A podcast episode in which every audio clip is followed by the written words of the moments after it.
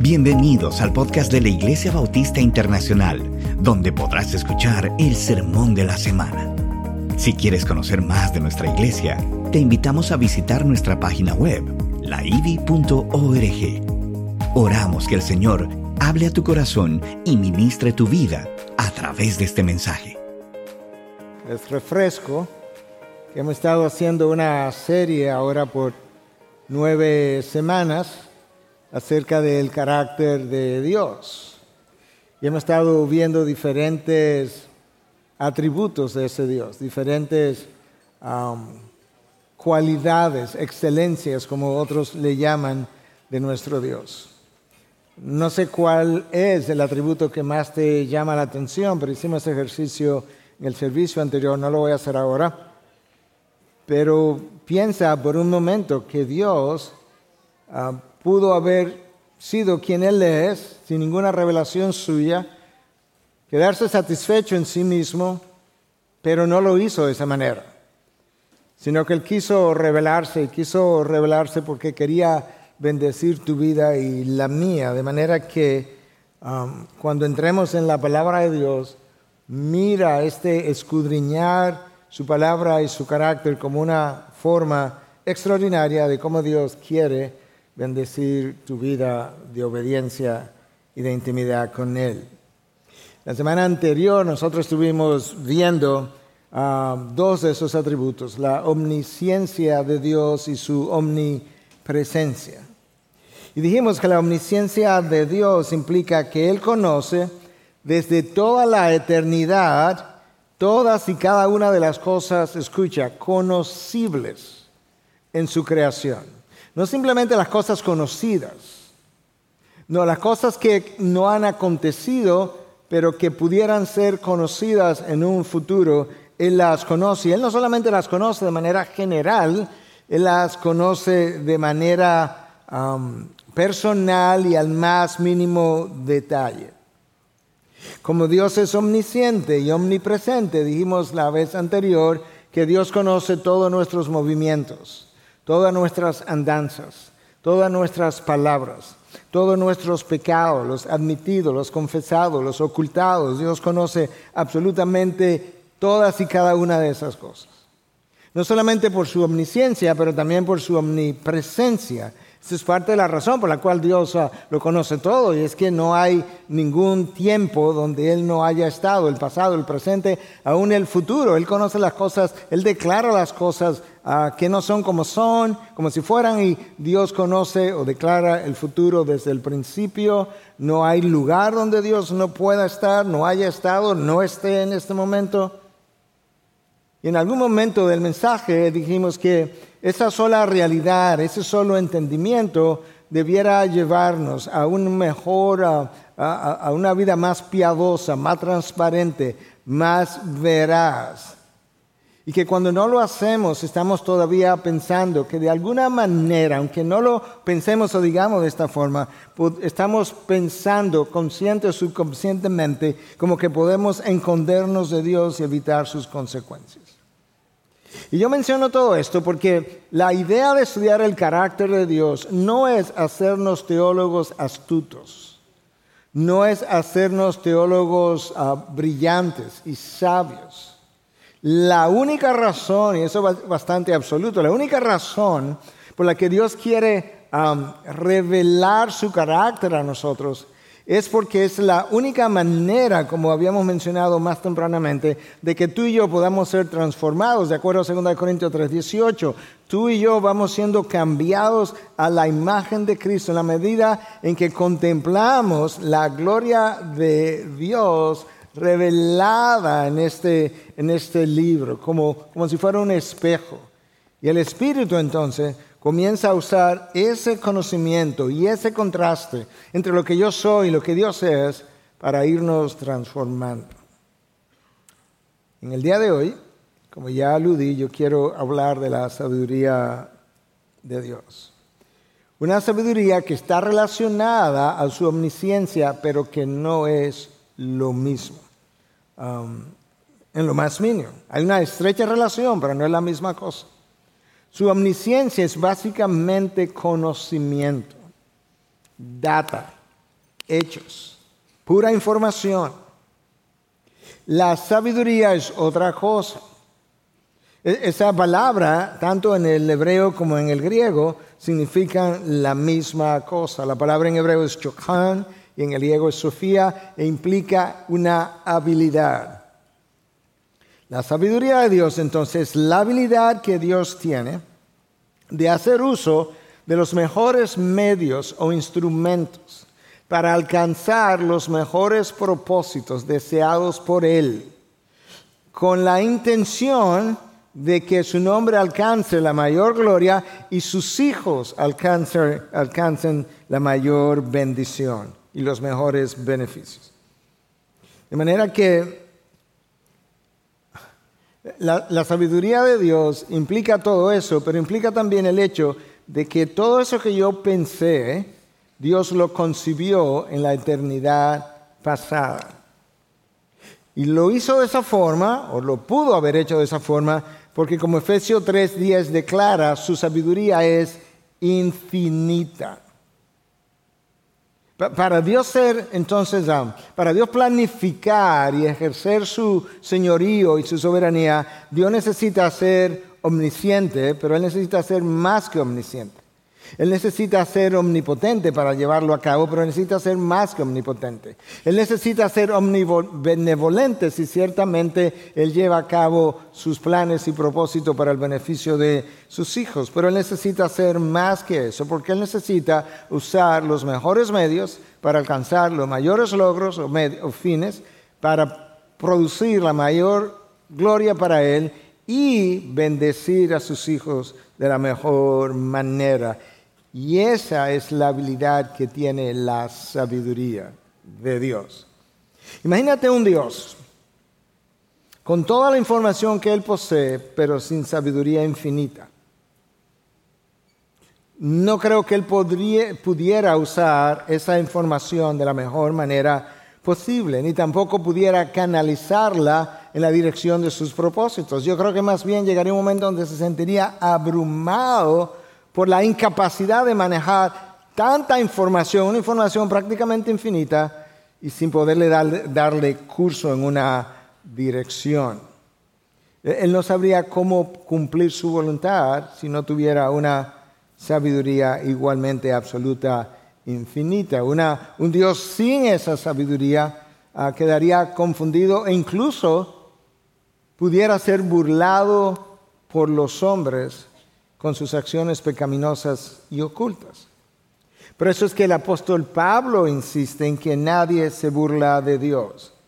De Dios nadie se burla, no solamente porque Él conoce lo que hacemos, sino que Él también tiene la habilidad de juzgar lo que hacemos, de hacer justicia con lo que hacemos, de deshacer los planes pecaminosos del hombre, como la misma palabra ah, enseña, de traer justicia cuando su ley ha sido violada y de reivindicar su nombre cuando sea necesario. Y todo eso es fruto de esa sabiduría infinita que Dios tiene. Todo eso es básicamente la introducción a mi mensaje de hoy. De manera que si tú estabas siguiendo el reloj, ponlo en cero ahora y comenzamos. Y ahora yo quiero llevarte a Isaías 40. Isaías capítulo 40. El capítulo 40 de Isaías es un capítulo muy peculiar, porque Isaías tenía 39 capítulos condenando al pueblo de Israel por sus pecados, por sus fornicaciones, por sus idolatrías, por sus desobediencias. Y de repente Dios cambia el mensaje que trae a través del profeta y él abre el capítulo 40 diciendo, consuelen, consuelen a mi pueblo, dice Dios. Hablen al corazón de Jerusalén y díganle a voces que su lucha ha terminado. En otras palabras, yo voy a hacer algo, yo, voy a, yo me voy a manifestar, yo voy a enseñarle, yo voy a mostrarle de nuevo cómo yo soy, a ver si recapacitan y se devuelven de sus malos caminos. Es como que los primeros 39 capítulos fueron la ley, y los próximos 27 capítulos fueron la gracia, es exactamente como la Biblia está dividida.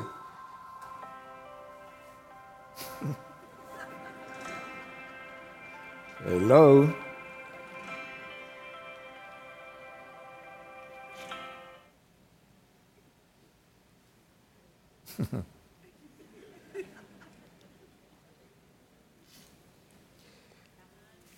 Lo único que me da paz es que Dios es soberano. Cuando yo comencé a predicar sabía que eso iba a ocurrir, de manera que a Él no le sorprendió simplemente a mí. Decía entonces que el, libro de Isaías ah, está dividido exactamente como la Biblia está dividida, 39 capítulos, primera mitad, 27 capítulos, segunda mitad. Los primeros 39 capítulos de Isaías son como la ley, juicio, condenación por todo lo que Israel ha hecho. Los próximos 27 capítulos son como el Nuevo Testamento, gracia y como una nueva luz para el pueblo. En esa nueva revelación, si tú quieres, de quién Dios es, Dios entonces dice lo siguiente en los versículos 13 y 14 del profeta, del capítulo 40 del profeta Isaías. ¿Quién guió al Espíritu del Señor, o como consejero suyo le enseñó, a quién pidió consejo y a quién le dio entendimiento, quién lo instruyó, quién lo instruyó y quién le dio entendimiento, quién lo instruyó en la senda de la justicia, le enseñó y le enseñó conocimiento y le mostró el camino de la inteligencia. Versículo 28. ¿Acaso no lo sabes? ¿Es que no lo has oído? El Dios eterno, el Señor creador de los confines de la tierra, no se cansa, no se fatiga, ni se cansa. Escucha ahora, su entendimiento es inescrutable. Su entendimiento es inescrutable. Yo he titulado mi mensaje para el día de hoy, El Dios eternamente sabio. Y en ese título hay dos ideas obvias. Dios es eterno y Dios es sabio. Pero a la luz de lo que la Biblia enseña, lo que Dios es hoy lo ha sido desde siempre.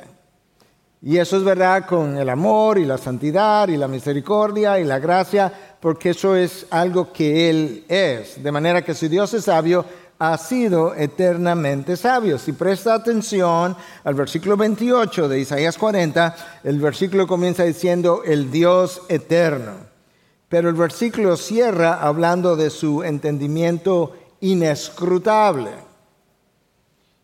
La Biblia afirma y una y otra vez la eternidad de Dios. Deuteronomio 33, 27. El Dios eterno es tu refugio. Romanos 16, 26 habla de que las escrituras son conforme al Dios eterno. Salmos 92, desde la eternidad hasta la eternidad, tú eres Dios. Isaías 57, 15, porque así dice el alto y sublime, que vive para siempre, cuyo nombre es santo. Isaías proclama exactamente la misma cosa, el Dios eterno con entendimiento inescrutable. Ahora nota que el versículo no dice con, con, conocimiento inescrutable. Yo puedo conocer toda esta Biblia, yo puedo memorizarla y quizás no la entiendo. El texto habla de que su entendimiento de las cosas, de tu vida, de mi vida, del universo, de todo lo que se mueve, de todo lo que existe, es inescrutable. La habilidad de entender, de discernir, de orquestar conforme a sus propósitos todo cuanto Él desea, a eso es que llamamos la sabiduría de Dios. El apóstol Pablo comienza a escribir la carta a los romanos y se pasa 11 capítulos hablando del plan de redención, de la caída del hombre, de la condenación del hombre, cómo nadie busca de Dios, cómo todos se han desviado a una, cómo la salvación es por gracia, y si es por gracia no es por obra, y si es por obra no es por... Ya no es por gracia. Y habla de cómo Dios ha predestinado a, personas que conoció desde la eternidad pasada. Y habla de Israel y habla de, la, posibilidad de que Israel pudiera tener un avivamiento en el tiempo futuro. Y al final de todo eso, para cerrar el capítulo 11, Pablo como maravillado por la sabiduría desplegada en el mismo plan de redención que le acaba de escribir, Dice, oh profundidad de las riquezas y de la sabiduría y del conocimiento de Dios, cuán insondables son sus juicios e inescrutables sus caminos. Su conocimiento es inescrutable, su entendimiento es inescrutable, su sabiduría es inescrutable, sus juicios son insondables, sus caminos igual de inescrutables. Pero la persona que escribe esto es la persona que estuvo en el tercer cielo. Es la persona que recibió iluminación que tú y yo no recibimos. Es la persona que, de acuerdo a lo que él mismo declara en 1 Corintios 12:4, vio cosas inefables que al hombre no le es permitido expresar. Nada de lo que Pablo escribió aquí lo vio allá arriba. Él vio cosas que no le era permitido ni siquiera hablarlas. Y a pesar de toda esa iluminación, él ahora está diciendo, oh, profundidad de las riquezas y de la sabiduría y del conocimiento de Dios. Sabiduría, conocimiento, juicios inescrutables, caminos insondables. Pablo está consciente de que no hay experto cuando del carácter de Dios se trata. Nadie tiene un PhD en el carácter de Dios. La gente puede hacer un PhD en teología, pero no el carácter de Dios. Yo creo que eso es bueno reconocerlo. No vaya a ser que nosotros salgamos después de terminar la serie sobre el carácter de Dios pensando que nosotros desciframos el código genético divino de Dios. Eso pasó con el, con el código genético del ser humano. Un proyecto que comenzó en 1990 15, días de, 15 eh, años para hacerlo, se terminó dos años antes, 3 mil millones de dólares para completarlo y al final todas todos los 3 ah, mil ah, y pico de pares de bases de ADN fueron descifradas y ahí quedó el código genético, pero con Dios no solamente su sabiduría es inescrutable, todo su ser es insondable, porque Dios es infinito. Y esa sabiduría ha caracterizado a Dios desde siempre. Y esa es la razón por la que Dios dice a través del profeta Isaías, ¿quién guió al Espíritu del Señor? O como consejero suyo le enseñó. ¿Quién, quién fue la persona que vino en su ayuda a proveer algo de sabiduría que a él le faltaba? Versículo 14. ¿A quién pidió consejo? ¿Y quién le dio entendimiento? Es una pregunta retórica, la respuesta es obvia. Nadie. Él es eternamente sabio, no ha ganado sabiduría por experiencia, no ha ganado sabiduría con el paso de los años. Y no solamente Dios posee sabiduría, Dios es sabiduría. Y eso es cierto de todos sus atributos. Dios no solamente ama, Dios es amor. Dios no solamente ah, hace cosas santas, Dios es santo. Su esencia misma, lo que en teología llaman ontológicamente, su propia existencia, lo que Él es, es así. Y como Él es así, en Él está la sabiduría. Escucha lo que Job dice en 12:13. En Él están la sabiduría y el poder y el consejo y el entendimiento son suyos. Si en Dios está la sabiduría, si caminas lejos de Dios, si te apartas de Dios, prontamente comenzarás a caminar neciamente y no sabiamente, porque la sabiduría está en Él, depende de Él. Y Dios es intrínsecamente sabio, pero yo no, yo soy dependientemente sabio. En otras palabras, para yo experimentar y continuar con cierto grado de sabiduría, necesito una conexión continua con Dios. Proverbio 2.6 afirma la misma cosa, que Dios es el que da la sabiduría. Y para ilustrarte lo que acabo de decir, que nosotros somos dependientemente sabios, piensa en la historia de Salomón. Salomón no quería dinero, no quería riqueza, no quería fama, no quería nombre, le pidió a Dios simplemente sabiduría. Dios le dio sabiduría y Dios le dice, tú serás el hombre más sabio que haya existido antes y después de ti. Ahora Salomón es sabio, tiene entendimiento, pero de repente Salomón se aleja de Dios. Y cuando comenzó a alejarse de Dios, Salomón llegó a, ideas, a conclusiones, a entendimiento que solamente los necios tienen en el día de ayer y en el día de hoy. Todo es vanidad. Nada sirve para nada. Todo es vacío, vanidad de vanidades. La vida del hombre es la misma que la vida de los animales. A los justos se, les, trata mejor que a los, que a los injustos se les trata mejor que a los justos. ¿Qué le pasó a Salomón? Él se despegó de la fuente de sabiduría y cuando se despegó hizo un desastre con su vida. El hombre que camina conforme a su propia sabiduría desperdicia su vida, eventualmente destruye su vida y la de otros. Salomón dañó su vida, dañó la vida de por lo menos mil mujeres dañó su reino que se dividió a su muerte. Lo dañó todo porque en algún momento, después de ser sabio, perdió la sabiduría. Y esa es la razón, una razón, por la que tú y yo no podemos jamás despegarnos de la fuente. Y Cristo lo dijo, separados de mí, nada podéis hacer. Mira cómo Daniel 2.20 confirma lo que acabo de decir.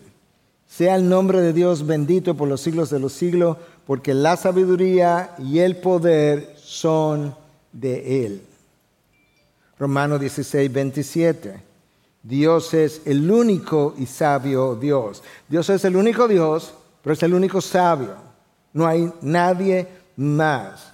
Efesios 3:10, que vamos a a escudriñar un poco más adelante. Habla de la multiforme sabiduría de Dios. El hecho de que Dios, de que tenga una sabiduría multiforme, implica que su sabiduría no tiene un solo tamaño, no tiene un solo color, no tiene una sola forma. Dios puede tomar dos personas completamente diferentes y usarlas para su gloria en el mismo lugar o en dos lugares completamente distintos, en el mismo siglo o en siglos diferentes. Dios puede tomar a, Moisés y usarlo en el palacio real por 40 años, sacarlo del palacio real, llevarlo al desierto, usarlo por 40 años, sacarlo del desierto para que vuelva al palacio real, para regresarlo al desierto y usarlo por 40 años más. Todos para su gloria. Porque la sabiduría de Dios es multiforme. Yo menciono eso porque a nosotros no nos gustan las cosas multiformes. Nosotros preferimos las cosas que son como nosotros. Preferimos las personas que piensan como nosotros, que tienen gustos como los nuestros. Ah, nosotros nos sentimos inseguros cuando las cosas no son de la misma manera, cuando no tienen un dos por dos, como yo concibo la forma y el tamaño, porque yo tengo una sabiduría finita y no es multiforme mi sabiduría. Pero la sabiduría de Dios tiene una diversidad que la misma diversidad la hace insondable. Y tú puedes ver eso aún en la historia bíblica. Entonces hablamos de que la omnisciencia de Dios y la sabiduría están conectadas, pero no son la misma cosa. Omnisciencia es data, es información. Sabiduría es habilidad de discernir, de poder programar, haciendo uso de los mejores medios, para los mejores fines, para la mayor gloria y los mayores beneficios de sus hijos. De esa misma manera, hay una conexión estrecha, pero entre su sabiduría y su voluntad, pero no son la misma cosa. Están estrechamente relacionadas, no la puedes separar, pero no son exactamente la misma cosa. La voluntad de Dios no lleva a cabo nada que su sabiduría no haya concebido primero. Dios piensa algo, piensa de qué manera hacerlo, haciendo uso de los mejores medios para los, los mejores fines. Y cuando lo logra, eso pasa a ser su deseo y su deseo pasa a ser su voluntad. La razón por la que quiero subrayar eso es porque con frecuencia a la hora de yo vivir mi vida, Dios lo que está tratando de conectarme es con su voluntad. Pero si yo entiendo mejor la conexión que su voluntad tiene con su sabiduría, entonces yo creo que puedo tener quizás no solamente un mejor entendimiento, sino un mejor caminar. Entonces, como Dios ha dicho que su voluntad es buena, agradable y perfecta, eso implica que su sabiduría la concibió primero de una manera que la hizo buena, la hizo agradable y la hizo perfecta. Permíteme desempacar esa idea ahora. La palabra para buena en el original es agathon, que significa beneficiosa, abundante apropiada y moral. De manera que la voluntad de Dios, concebida por su sabiduría infinita, para mi vida es beneficiosa, es abundante, es apropiada. Pero cuando yo insisto en servirme de la vida en vez de servirle a Cristo en mi vida, yo no encuentro esa voluntad tan buena. Más bien la voluntad de Dios es como un estorbo para mis planes, propósitos, deseos y placeres. La, la voluntad de Dios es placentera, pero es completamente diferente a lo que Santiago describe como la voluntad o sabiduría humana. La sabiduría de Dios y su voluntad son placenteras.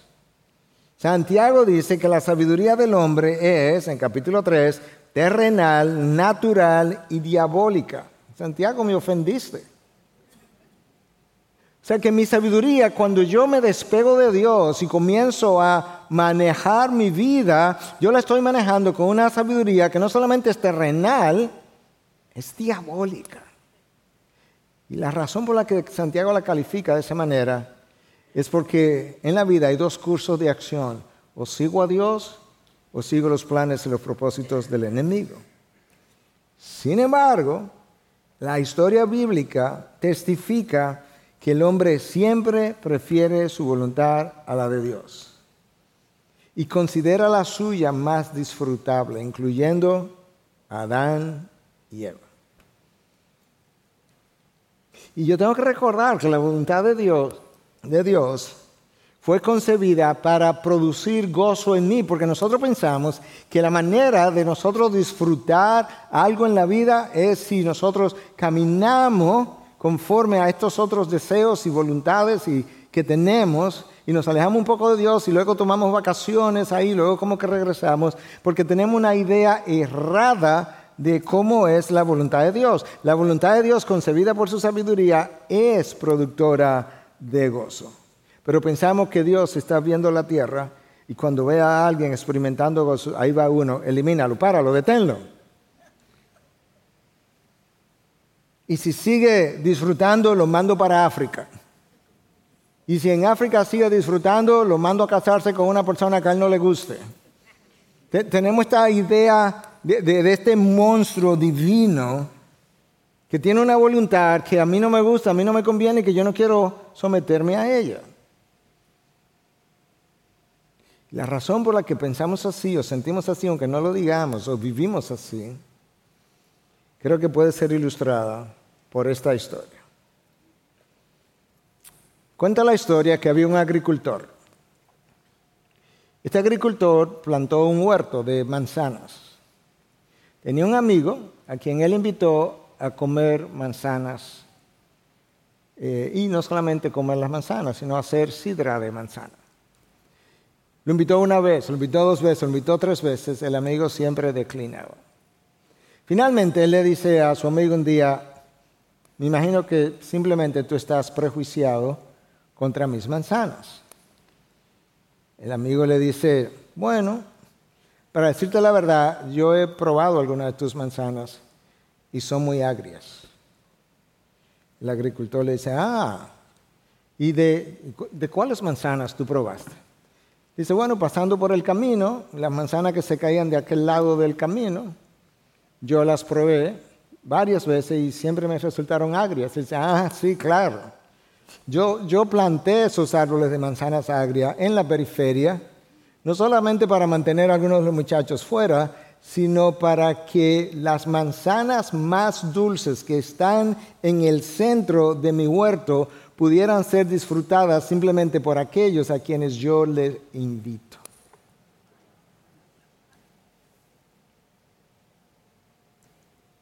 El problema es que hay mucha gente viviendo en la periferia del cristianismo.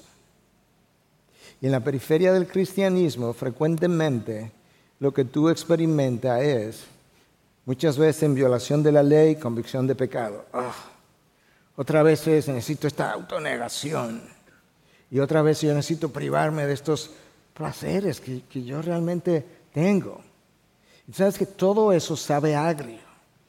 Pero si tú entras al centro de la vida que Dios concibió con su, en su sabiduría infinita y pruebas lo que es la vida en la presencia y en la intimidad de Dios, tú podrás disfrutar de repente de una dulzura hasta el punto que aún su palabra te será más dulce que la miel. Y eso es la, como es la voluntad de Dios. Es buena, agathon, es beneficiosa, es abundante para ti, para mí, e-, es para la persona que tú eres, para la persona que yo quiero llevarte a ser, para la circunstancia que estás viviendo, para lo que tú estás tratando en tu vida y para el futuro que viene en tu dirección. Por eso es apropiada. Y como Dios es quien da la sabiduría, y su voluntad es siempre la mejor decisión y la que garantiza los mejores resultados, yo debiera quererla y Dios la define como buena. Buena para mí, buena para ti. Pero si estoy centrado en lo que yo quiero, quizás yo no me encuentre su voluntad tan buena o tan apropiada. Y su voluntad, agathon, implica también que es moral, no me puede llevar a pecar, no me puede llevar a, errar y siempre será justa. Recuerda lo que dijimos hace un mensaje o dos atrás, ya no recuerdo. No es una bendición si tienes que pecar para conseguirlo. No lo es, nunca lo ha sido. Todo esto implica que su voluntad, que es buena, o mejor dicho, todo esto no implica que su voluntad, que es buena, también sea discernible o entendible. No necesariamente, pero tengo que creerlo. Aunque yo no la pueda discernir, tengo que creer que Dios declaró bueno y que yo debo entonces tratar de encontrar lo bueno de esa voluntad viviendo en el centro del huerto de Dios y no en la periferia. Romanos 12.1 me dice, por otro lado, que su voluntad es agradable, eureston, lo que implica que es satisfactoria, que, que, produce placer o gozo, que, no, que muchas veces no lo sentimos así porque no la obedecemos. Pero si la persona está sometida y la persona no insiste en hacer aquello que ella quiere hacer, le traerá gozo. La voluntad de Dios puede ser inescrutable, pero no está diseñada para matar el gozo, está diseñada para producir gozo. De hecho, como Dios es Dios y tiene sabiduría infinita, no hay fuente de mayor gozo ni lo podría haber en todo el universo que tu creador y redentor. Y esa voluntad no solamente es buena, agradable, pero también es perfecta, telión, incapaz de errar absoluta. Yo puedo rebelarme contra ella, yo puedo violarla, pero no será cambiada. Yo puedo quejarme, pero no será cambiada. Yo puedo obedecerla de mala manera, pero no será cambiada. Y la razón por la que Dios no la cambia no es porque Dios es medalaganario, para aquellos de otras latitudes me da, me da la gana. Dios no es medalaganario, no, es que la sabiduría de Dios es perfecta, completa, absoluta. Es lo mejor que Dios te puede regalar y por tanto no la puede cambiar. Porque la va a dañar para ti, te va a hacer daño a ti. Y para muchos la voluntad de Dios no es agradable, pero no porque no lo sea, sino porque desde el jardín del Edén el ser humano quiere ser independiente, quiere ser autónomo. Eso fue el error de Adán y de Eva. Y lo que Dios ha hecho entonces, para que nosotros podamos como entenderlo a Él, Él ha tomado su sabiduría y la ha desplegado de múltiples formas. Y una de esas áreas donde Dios desplegó su sabiduría es en la creación. Escucha al salmista en el Salmo 104, versículo 24. Cuán numerosas son tus obras, oh Señor. Escucha ahora. Con sabiduría las has hecho todas. Llena está la tierra de tus posesiones. El salmista no tenía entendimiento de ciencia, no tenía ah, entendimiento de, de nada de lo que nosotros conocemos hoy en cuanto a ciencia se refiere. Y él sale afuera, contempla la creación, contempla los árboles, contempla la manera como los ríos, verá cómo, cómo se mueven, cómo el mar no se seca y los ríos tampoco. Y dice, wow, tus obras son maravillosas, pero fueron hechas todas con sabiduría. Y esto es lo que Dios hace. Cuando Job comenzó a tener problemas con entender por qué él estaba, por qué él estaba pasando lo que le estaba pasando, Dios viene a Job en el capítulo 38. Y lo que Dios hace, le dice, Job, vamos a tener una conversación acerca de la sabiduría en la creación, a ver cómo te va. Versículo 2. ¿Quién es este que oscurece el consejo con palabras sin conocimiento? Dios, Dios está como diciendo en buen dominicano, ¿quién es este que habla de lo que no sabe? ¿O quién es este que está hablando vacuencia? Entonces, para ayudarle a Job a entender su ignorancia, y a ti y a mí, versículo 4, ¿dónde estabas tú, Job, cuando yo echaba los cimientos de la tierra? Dímelo si tiene inteligencia. Si te crees tan sabio para cuestionar mis designios y el camino en el que te puse cuando naciste y cuando creciste, dime algo de, los cimientos de la, de la, tierra cuando yo la formé, si tú tienes inteligencia. Versículo 5. ¿O quién puso sus medidas? ¿Quién le puso medida al mar, a las montañas, a los lagos, a los ríos? Ya que tú sabes, déjame saber. ¿O quién extendió sobre ella cordel, eh, Job, dime, dime cómo es que la tierra cuelga ahí en el espacio y nada la sostiene. Hay algo que la sostiene, pero no hay nada visible o invisible que pueda sostener no solamente la tierra, 200 billones de trillones de astros todos o cada uno de ellos con su nombre que Dios conoce y las llama por su nombre particular a cada una de esos billones de trillones de astros. Dime, Job, si tú sabes algo de eso. Versículo 6. ¿Sobre qué asientan sus, sus basas? ¿O quién puso su piedra angular? Hmm. Dios pudo haber venido donde Job. Dios le hace 63 preguntas a Job. A ver, Job, oye, escúchame. Estas son cosas que tú puedes ver. Y tu problema, tu conflicto, la situación en la que tú estás, se debe a algo que tú no puedes ver. Imagínate lo lejos que tú estás de sondear mi conocimiento, de sondear mi sabiduría. Dios pudo haber venido donde Job y decirle, eh, Job, eh, déjame preguntarte algo.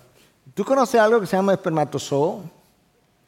¿Tú sabes cómo el espermatozoo fecunda un óvulo y comienza la vida? O, tú sabes, Job, el alma de ese espermatozoide y óvulo cuando se juntan, el alma de esa persona, cuando entra o cómo es que se genera. ¿Tú, sabes, Job? ¿Tú sabes cómo es que el feto cuando tiene nueve meses dice, es para afuera que voy, ya no, ya no puedo quedarme más aquí?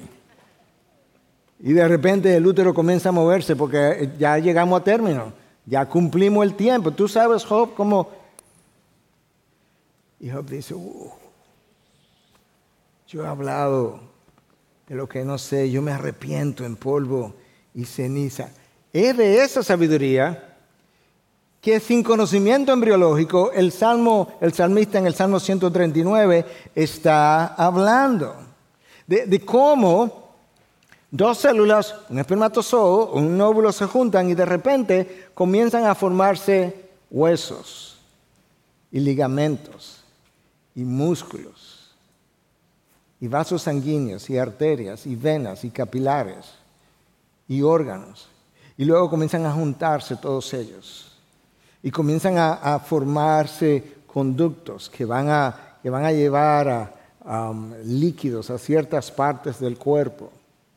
Y cómo estas dos células producen tres grupos de células grandes que llamamos ectodermo, endodermo, mesodermo, y de esos tres grupos de células sale absolutamente todo lo que tú y yo somos.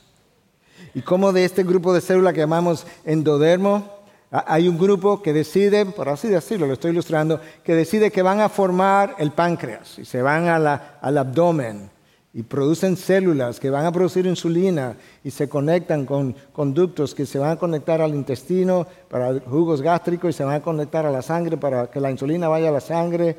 Pero del mismo grupo de células hay otra que decidió, decidieron formar glándulas parótidas, pero no se pueden ir al estómago, tienen que irse aquí a la cara y se van a colocar aquí debajo de la mandíbula y van a producir saliva, pero necesitamos un conducto que nos lleve la saliva a la... ¿Tú sabes algo de eso? Y el salmista, sin ese conocimiento, escúchalo, Salmo 139, versículo 13, 14, 15, porque tú formaste mis entrañas, me hiciste en el seno de mi madre. Te daré gracias porque asombrosa y maravillosamente he sido hecho. No es simplemente que me hiciste, es que yo me percato de lo asombroso y maravillosamente que he sido hecho. Maravillosas son tus obras y mi alma lo sabe muy bien. No estaba oculto de ti mi cuerpo cuando en secreto, en el secreto que fui formado, ahí tú me viste. Y cuando fui entretejido en las profundidades de la tierra. El salmista contempla desde otro ángulo lo que hoy nosotros llamamos formación embriológica y afirma que todas las obras de Dios son maravillosas. Mi cuerpo no estaba oculto de ti, estaba oculto de todo el mundo, pero no de ti. En secreto fui formado, sí, pero tú me viste. Dios supervisa el desarrollo de cada embrión y feto. ¿Y cómo yo lo sé? Porque la Biblia lo declara de otra manera. Porque es el Dios que inspiró el Salmo 139 que le dice a Moisés, Moisés, tú sabías que, que yo hago al ciego y hago al sordo y hago al mudo. Tú sabías que cuando ellos nacen así a mí no me sorprende. Que yo tengo propósito para el ciego, para el sordo y para el mudo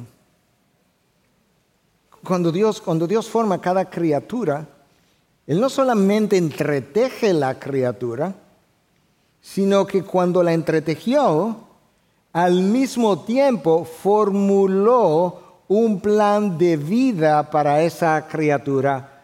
Y si tú piensas en mí, que involucra nacimiento en Santo Domingo, diabetes tempranamente, matrimonio a tal edad, con alguien extranjero, va a emigrar, va a pasar un tiempo fuera, va a emigrar de regreso y va a plantar una iglesia. Y así tú puedes ver cómo Dios entretejió no solamente mi cuerpo, mis circunstancias, mis relaciones, mis eventos, todos para producir lo que Él quería como propósito para mi vida. Ciertamente, en la cierta libertad que Dios nos da, nosotros a veces nos desviamos y cometemos errores, pecados, cosechamos consecuencias. Dios dice, pero mi propósito no va a cambiar.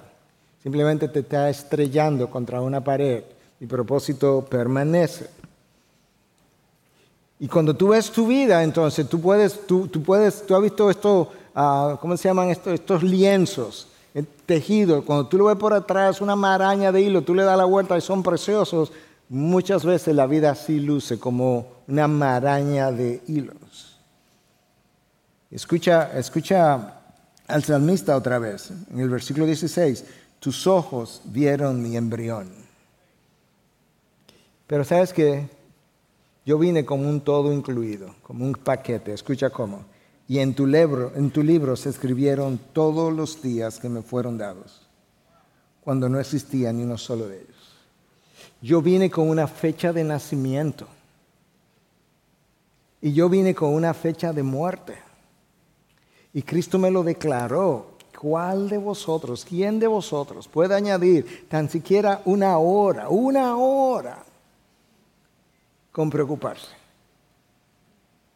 Porque es que en vez de estarse preocupando no buscas el reino de Dios primero y todo lo demás se, te dará por, por añadidura. Yo vine marcado para entrar un día y salir un día. Yo vine marcado para entrar de una forma en una clínica, en un lugar, de una madre, y para salir un día de una forma, de, una, de un lugar y de alguna manera en algún sitio. El salmista dice, él medita y dice, cuán preciosos son también para mí, oh Dios, tus pensamientos. Y nosotros venimos y decimos, no es fácil ser cristiano. Tú me estás relajando. En serio. Tú, le estás diciendo a Dios que esto de precioso no tiene absolutamente nada. Cuán inmensa es la suma de ellos.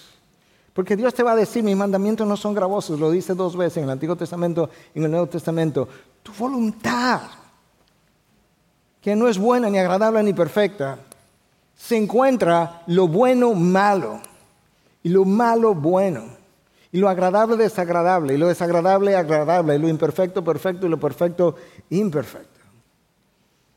Nosotros queremos manejar la vida. Tú me estás relajando. Yo no quiero manejar mi vida en lo más mínimo. Por eso continuamente cuando hablo, doy consejería, le digo, sabes que no puedes sacar a Dios de ninguna ecuación de tu vida. Yo no quiero sacar a Dios de ninguna ecuación de mi vida. No me va a ir bien. No tengo sabiduría suficiente para hacer ecuaciones y llegar a un resultado del otro lado de la ecuación y que me dé bien si Dios, si el primer factor de la ecuación no es Dios. Y muchos con toda la información de la creación y con la formación, con la información de lo que es el desarrollo embriológico, se comportan en el mundo más neciamente que personas sencillas, con menos conocimiento, pero quizás con más sabiduría. Escucha el Salmo 119. Ups. Versículo 98. Tus mandamientos me hacen más sabio que mis enemigos. Escucha ahora. Tengo más discernimiento que todos mis maestros. Pero no eran tus maestros, sí, de información. Ahora escucha por qué él tiene más discernimiento que todos sus maestros. Porque tus testimonios son mi meditación. Porque cuando yo leo aquí, yo no me fui de la iglesia del sermón y jamás medité sobre la sabiduría que vi en tu palabra o predicaron tu palabra. Yo me quedé rumiando. Y al final de haber rumiado tu sabiduría, tú desarrollaste en mí un discernimiento que mis maestros no tienen. En el Salmo, en el mismo Salmo 119, versículo 130, la exposición de tus palabras, es lo que estamos haciendo ahora, imparte luz, da entendimiento a los sencillos. Hermanos, los caminos del hombre, tus caminos, mis caminos, los caminos del hombre son oscuros. Por eso es que el Evangelio de Juan testifica que Cristo, la luz, vino a las tinieblas, brilló en las tinieblas y las tinieblas no le recibieron. Y su juicio, dice Juan, fue precisamente ese, que amaron más las tinieblas, que es una forma de decir, amaron más el pecado que la luz, que es una forma de decir que lo santo. Y por eso cuando Cristo vino, hicieron con él lo que quisieron, como lo hicieron con Juan el Bautista. Pero el precio de sus acciones fue extremadamente alto. Porque dos mil años después, tristemente, ese pueblo todavía está en dolor. Después de decirle al crucificado, deja que tu sangre caiga sobre nosotros.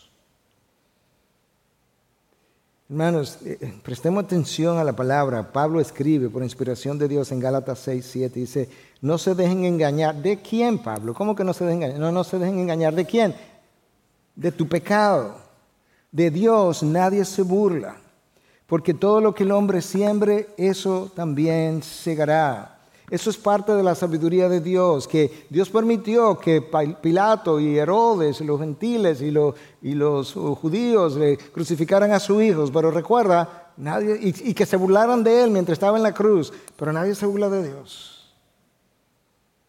La palabra de Dios imparte luz al hombre, sacándolo de la oscuridad de su pecado y cultivando la sabiduría en él.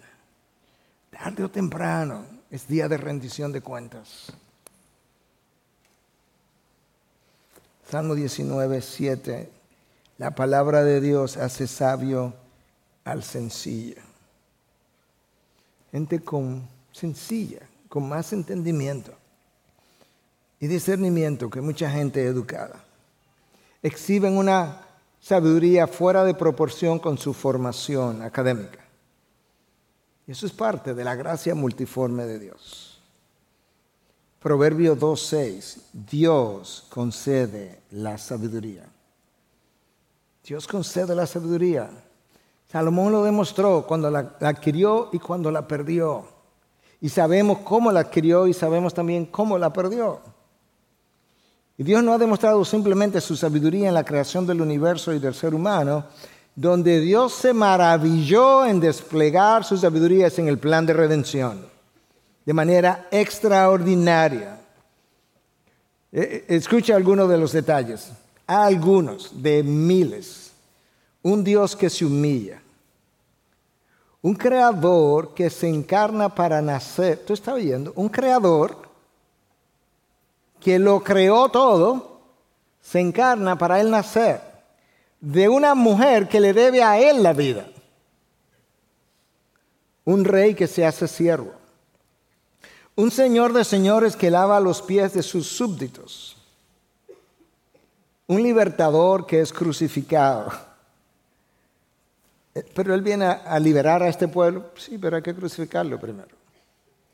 Un hombre crucificado que desarma todas las fuerzas de las tinieblas. La muerte de un hombre le da vida a millones de personas. Pero ¿cómo la muerte va a dar vida? Si le acabas de quitar la vida al hombre, porque esa es la sabiduría de Dios desplegada en la redención. Un muerto que resucita. Y un movimiento de iglesia pobre sin recursos terrenales, como fue la iglesia primitiva, con todo el imperio en contra, crece, se expande, se fortalece y socava al imperio. ¿Qué clase de Dios es este? El Dios de la sabiduría infinita, el Dios de los, del conocimiento insondable, de los juicios inescrutables. Es de esa sabiduría en, en el plan de redención que Pablo les habla a los Corintios en su primera carta, en capítulo 2, del 7 al 8. Hablamos de la sabiduría de Dios en misterio, la sabiduría oculta que desde antes de los siglos un plan predestinado, concebido desde antes de los siglos, la sabiduría oculta que desde antes de los siglos Dios predestinó para nuestra gloria. Esta sabiduría que ninguno de los gobernantes de este siglo ha entendido ni la ha querido tampoco, porque si la hubieran entendido no, no habrían crucificado al Señor de gloria. No la entendieron y crucificaron, pecaron contra Él. Esa es la sabiduría de Dios. El capítulo 8 del libro de Proverbios personifica la sabiduría. Y en el último versículo dice, si pecas contra mí, o sea, contra la sabiduría, la sabiduría hablando, la sabiduría habla todo el capítulo 8 de Proverbios, como si fuera una persona. Muchos piensan que se está refiriendo a Cristo. Si pecas contra mí, destruirás tu vida. Parafraseado, pero ese es el sentido. De esa sabiduría es que habla Efesios 3.10. Cuando habla de la infinita sabiduría de Dios, dada a conocer, escucha ahora, escucha, porque ahora mismo, en este instante, eh, están pasando cosas allá arriba extraordinarias. La infinita sabiduría de Dios, dada a conocer ahora por medio de la iglesia a los principados y potestades en los lugares celestiales. Dios tomó su sabiduría y tomó a los ángeles y, autoridades y potestades, principados, eh, es una ilustración, los sentó a una aula de clase y le dijo, ahora vamos a estudiar mi sabiduría desplegada a través de la iglesia. Watch me, obsérvame, sígueme para que veas lo que vamos a hacer. Nosotros somos el objeto de estudio, nosotros como iglesia. Y los estudiantes, los principados y las potestades en los lugares celestiales.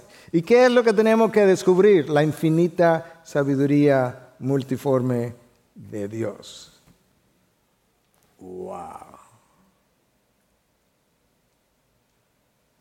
Yo creo que los mismos ángeles fueron sorprendidos de ver toda una humanidad redimida a través de la cruz, un instrumento de maldición, y a través de un Mesías encarnado, burlado y crucificado. El, libertador va a venir, el anunciado, el ungido, eso es lo que Mesías significa, el ungido de Dios, lo van a crucificar. Esa idea parece infantil en el mejor de los casos y cruel en el peor de los casos. Pero ese es el plan. No hay otro, y no solamente que no hay otro, como yo lo concebí, ese es, el mejor plan. Pablo escribe, para ir cerrando ya, en esa primera carta a los Corintios, capítulo 1, versículo 21 al 25, pues ya que en la sabiduría de Dios, el mundo no conoció a Dios, no, no quisieron conocerlo de esa manera, por medio de su propia sabiduría, agradó a Dios mediante la necedad de la predicación salvar a los que creen. Porque en verdad los judíos piden señales y los griegos buscan sabiduría, pero nosotros predicamos a Cristo crucificado, piedra de tropiezo para los judíos y necedad para los gentiles. Sin embargo, para los llamados, tanto judíos como griegos, Cristo es poder de Dios y sabiduría de Dios. Porque la necedad de Dios, la necedad de Dios es más sabia que los hombres y la debilidad de Dios es más fuerte que los hombres. Cristo es poder de Dios y sabiduría de Dios. Como poder de Dios derrotó el pecado y derrotó la muerte. Como sabiduría de Dios vino y dio testimonio de la verdad. Y cuando dio testimonio de la verdad, abrió el camino. Y cuando abrió el camino, dio vida eterna a aquellos que transcurrieron, caminaron por ese camino.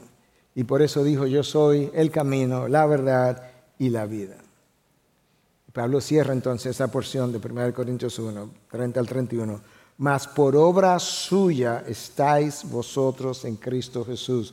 No de ustedes, no mía, por obra suya, el cual se hizo, Cristo se hizo, para nosotros sabiduría de Dios y justificación y santificación y redención, para que tal como está escrito, el que se gloría, que se gloríe en el Señor. Cristo es tu sabiduría, es tu redención, es tu santificación y todo eso procede de Él. Ahí tú no has aportado absolutamente nada, no tienes ningún mérito. De manera que a la hora de gloriarte, tiene una cosa sola en la que gloriarte y esa cosa no es una cosa, es una persona y es el Señor Cristo Jesús. Él es tu motivo de gloria, hoy, mañana y siempre. Y esa es la sabiduría de Dios en la redención de la humanidad. Cristo Jesús hecho hombre. Padre, gracias. Porque nadie, nadie hubiese podido concebir un plan tan extraordinariamente extraño para culminar en gloria. Nadie hubiese podido concebir que Dios vendría de la gloria a experimentar la vergüenza para encontrarme en vergüenza y llevarme a experimentar la gloria. Señor, ya tú has demostrado, miles de años demostrando, que nuestra sabiduría no vale dos centavos. Que nuestra sabiduría solamente nos lleva a desperdiciar la vida que tú nos regalaste y eventualmente a la destrucción mía y de otros. Miles de años demostrando eso. Señor, ayúdanos finalmente a rendir la voluntad a tus propósitos, a tu voluntad. Ayúdanos, a reconocer tu sabiduría absoluta. De manera que cuando yo pueda entender eso, yo pueda ver, ábreme los ojos, ilumina mi entendimiento, cuando yo pueda ver eso, yo pueda concluir que mi última y única decisión para el resto de mi vida será la misma, el mismo propósito que el resto de la creación tiene y es reflejar tu gloria. Señor, que si el universo refleja tu gloria, si los mares al rugir reflejan tu gloria, si las ballenas al saltar fuera del agua reflejan tu gloria, cuando cantan reflejan tu gloria y se oyen, sus sonidos se oyen una a la otra a cientos de kilómetros de distancia, reflejando la, increíble sabiduría en la creación, si el, si el embrión cuando se forma revela tu gloria, ahora que ya yo estoy formado y salido del vientre, ahora que me has dado vida, ahora que soy lo que soy, yo te pido en el nombre de Cristo que me ayude por el resto de mi existencia a hacer todo lo que el resto de la creación hace y es precisamente proclamar la gloria de tu nombre. Porque si ellos lo hacen, yo también, oh Dios en tu nombre y para la gloria de Cristo Jesús. Amén.